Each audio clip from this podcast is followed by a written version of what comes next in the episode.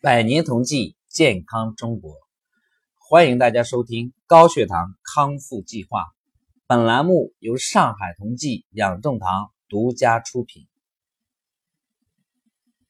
黄帝内经》中说：“病非人体素有之物，能得亦能除。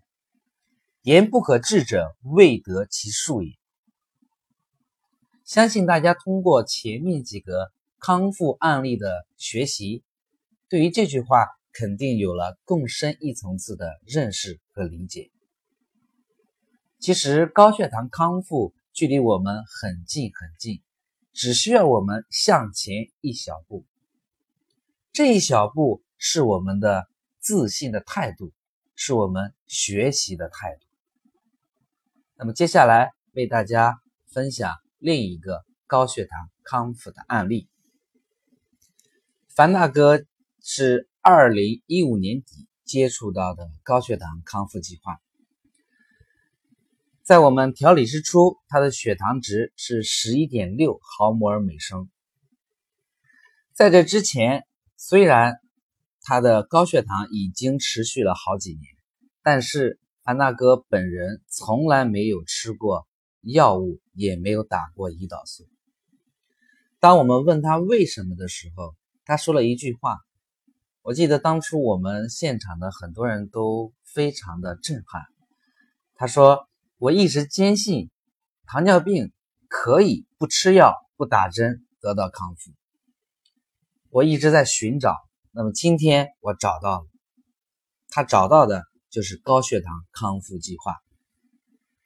从最初的十一点六毫摩尔每升，一直调理到五点二毫摩尔每升。”可以说，这个结果是非常令人欣喜的，而且在整个调理过程当中，我们还碰到了春节。大家都知道，春节期间我们会有走访很多亲朋好友，会有很多应酬，免不了会喝酒，免不了会熬夜。很多人以前对整个康复计划都有一个担心，他们认为。生活习惯的调整就是完全和以前不一样，完全不能再做到以前的事情。其实这个想法是片面的，那是因为我们并不了解整个调理方案。整个的调理方案在过程当中是非常丰盛和舒适的。我们不仅仅为大家提供四十二天的营养餐单。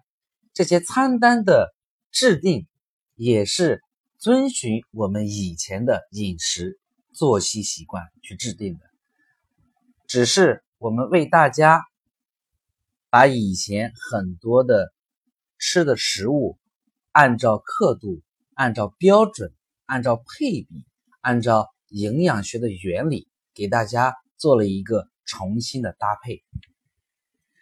所以，请大家尽可放心，高血糖康复计划是非常的舒适、非常的丰盛的。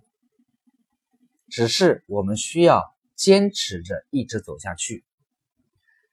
那么，书归正传，樊大哥在整个四十二天的调理过程当中，除了第一周他的血糖从十一点二下降到了七点三、六点九之后。